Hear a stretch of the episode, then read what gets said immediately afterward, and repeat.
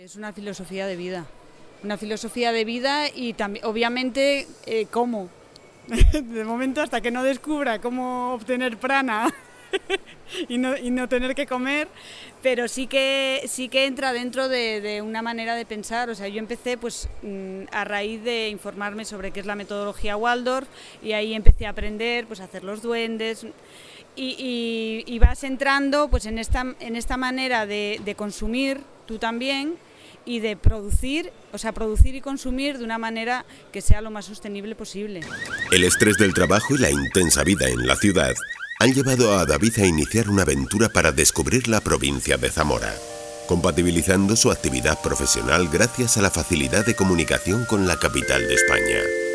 En Zamora Travel Podcast. En esta ocasión me encuentro en el recinto ferial Ifeza, Aquí operadores de España y Portugal se dan cita en torno a la Feria Hispanolusa de Productos Ecológicos, que se desarrolla en el mes de octubre en Zamora Capital. Ecocultura es una iniciativa puesta en marcha por la Diputación Provincial de Zamora en el año 2004 que se constituyó con la intención de fomentar y sensibilizar a la sociedad en torno al consumo local de producciones ecológicas.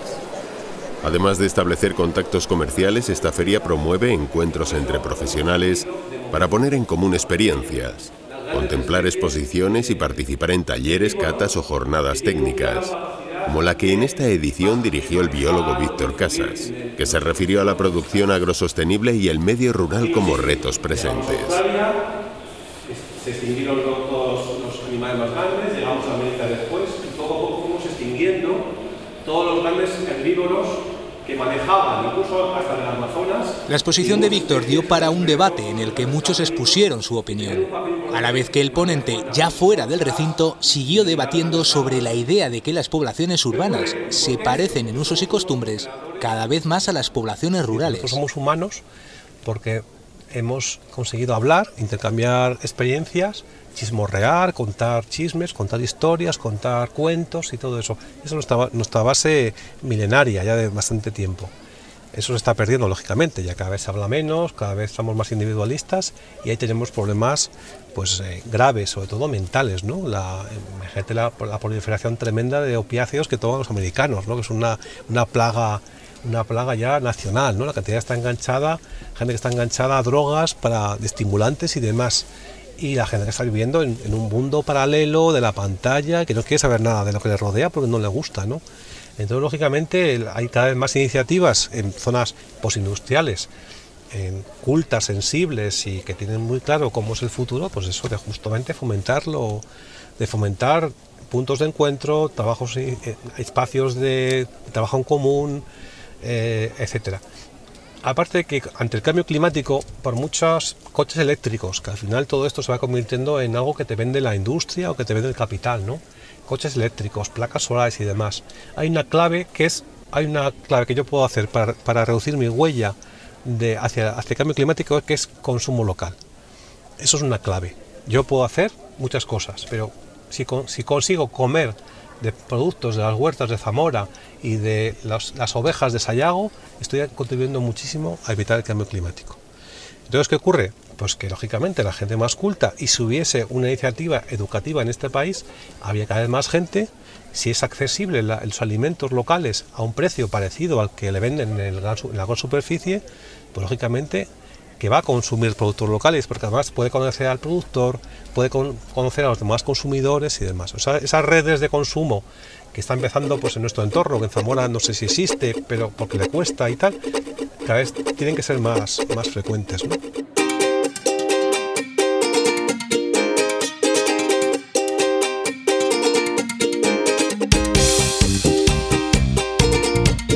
La realidad es que también en los pueblos se han de tomar medidas para evitar el deterioro derivado del consumismo. Aunque he de reconocer que un buen número de personas que habitan en los pueblos de la provincia de Zamora practican esta filosofía de consumo local, de cercanía e incluso de lo que ellos mismos producen. Hola David, me alegro que hayas venido a Ecocultura. Hoy Alicia y Jorge están en Ecocultura, Hace algunas semanas tuve la oportunidad de conocer su granja de pollos ecológicos, a la que estas aves llegan con poco más de un día. Los pollitos llegan con un día de vida porque al ser ecológicos es la, la, obligación que tenemos. Entonces pasan el primer mes y medio encerrados en tiempo eh, en temperatura y humedad controlada, porque son muy débiles, tienen que coger fuerza, es fundamental para su futuro desarrollo. Y luego cuando van cambiando la pluma, eh, progresivamente se les asigna el parque definitivo donde van a estar hasta el final de sus días. Esos parques tienen una salida al aire libre donde hacen lo que quieren. Si eh, quieren pastar, pues picotean por, por, el suelo, comen los brotes de, hierba, eh, comen animales y si quieren estar dentro y refugiarse, están a su libre disposición las entradas. Además de la cría de pollos y procesado para su venta, Alicia y Jorge compatibilizan la actividad con el cultivo de pistachos.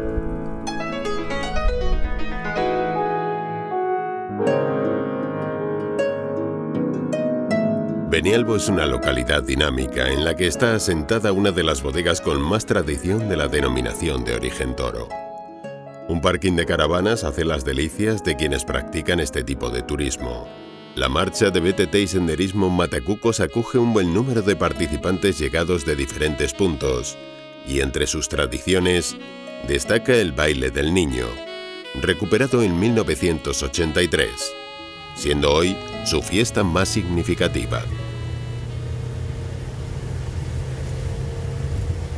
Continuamos trayecto hasta la siguiente parada, en la localidad de Sanzoles, el Museo del Zangarrón es una de las visitas obligadas en una localidad que trata de poner en valor un tipo de construcciones que antaño se utilizaron para dar de beber a los animales. Porque Sanzoles es un pueblo en el que hay mucha agua, mucho manantial y aprovechando eso se rehabilitaron las fuentes del pueblo y las del extrarradio, las del casco rústico. En las del casco rústico, en las de rústico, perdón, se rehabilitaron los mecanismos de extracción de agua. En la primera tenemos una noria que funciona, que con una manivela se saca a mano el agua y se rehabilitaron también los bebederos donde las ovejas bebían agua entonces. En la segunda fuente de, de, rústico se rehabilitó un pozo que existía y se le puso una bomba de agua manual en la que cualquiera que vaya a mano puede sacar agua con la bomba de agua. En la tercera se rehabilitó el pozo y ese pozo tenía una mm, polea y en la polea se ha instalado una cadena y un pozo y un cubo para sacar el agua con el cubo que va también a otro a otro pilón, una pequeña pocita, y de ahí va a los bebederos, a los antiguos bebederos que también se restauraron. Y en la cuarta se ha instalado una canaleta con teja antigua que va a, una pequeña poza donde beben agua los animales.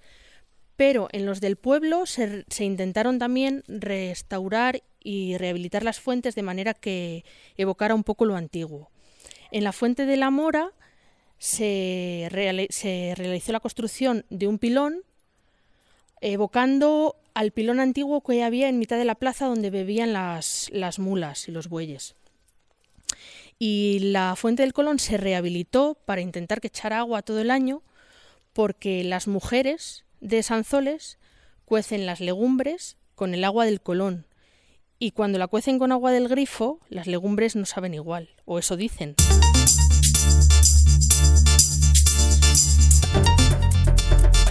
De vuelta a Ecocultura me voy encontrando con un buen número de artesanos, ganaderos y agricultores.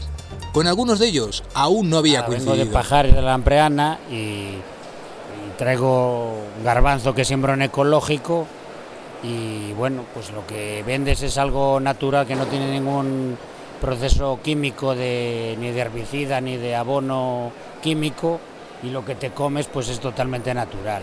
Siembro cereal, siembro espelta, siembro tritordeum y también sembro beza. Por ejemplo, la beza hace, eh, es una leguminosa igual que el garbanzo y te aporta nitrógeno a la tierra.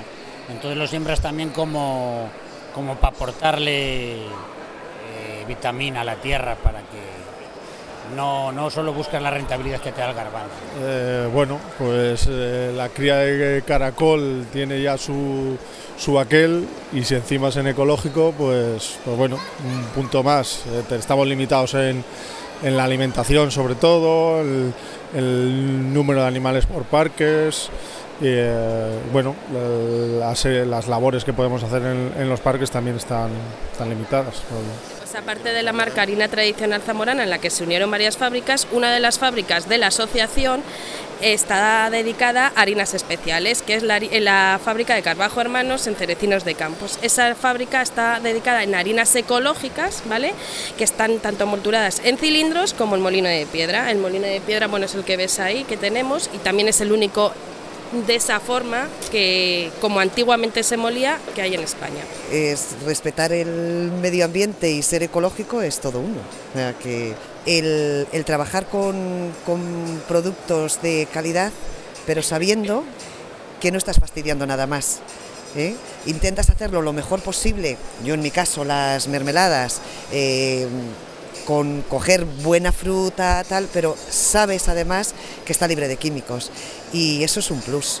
Eso es un plus para los demás y sobre todo satisfacción personal, ¿no?